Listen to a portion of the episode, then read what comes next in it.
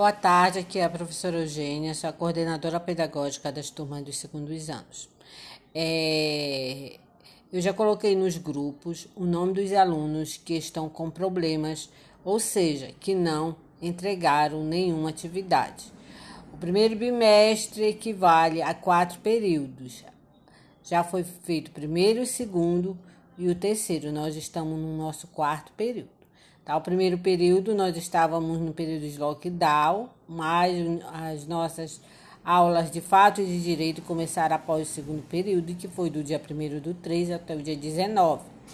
Okay? E vocês, alguns alunos, não fizeram a entrega dessas atividades. Eu já coloquei o nome de vocês no grupo.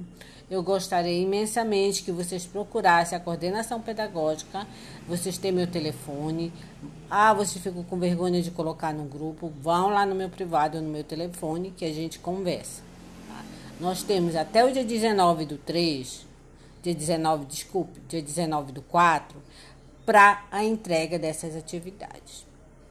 Vocês não podem passar desse prazo para entregar as atividades de vocês.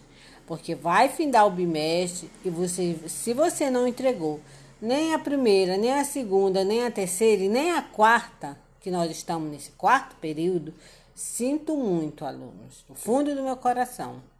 Mas vocês ficarão sem nota. A SEDUC já encaminhou, os professores já encaminharam notas do segundo período, estão encaminhando notas do terceiro período, e se esses alunos permanecerem sem notas na escola, vai sem nota lá pro canhoto, de, lá pro boletim de vocês. Tá? Então procura a escola, procura a coordenação pedagógica, explique o motivo de você não estar. Tá. Se você está com algum problema, comunique o seu coordenador, porque nós somos o elo com vocês. O elo, nós somos o elo entre o professor, o elo entre a gestão e o elo com vocês, tá? Aguardo vocês até o dia 19. Eu já coloquei no grupo. Entre em contato comigo para tentar a gente sanar algumas situações que estão lá, tá? Muito obrigado.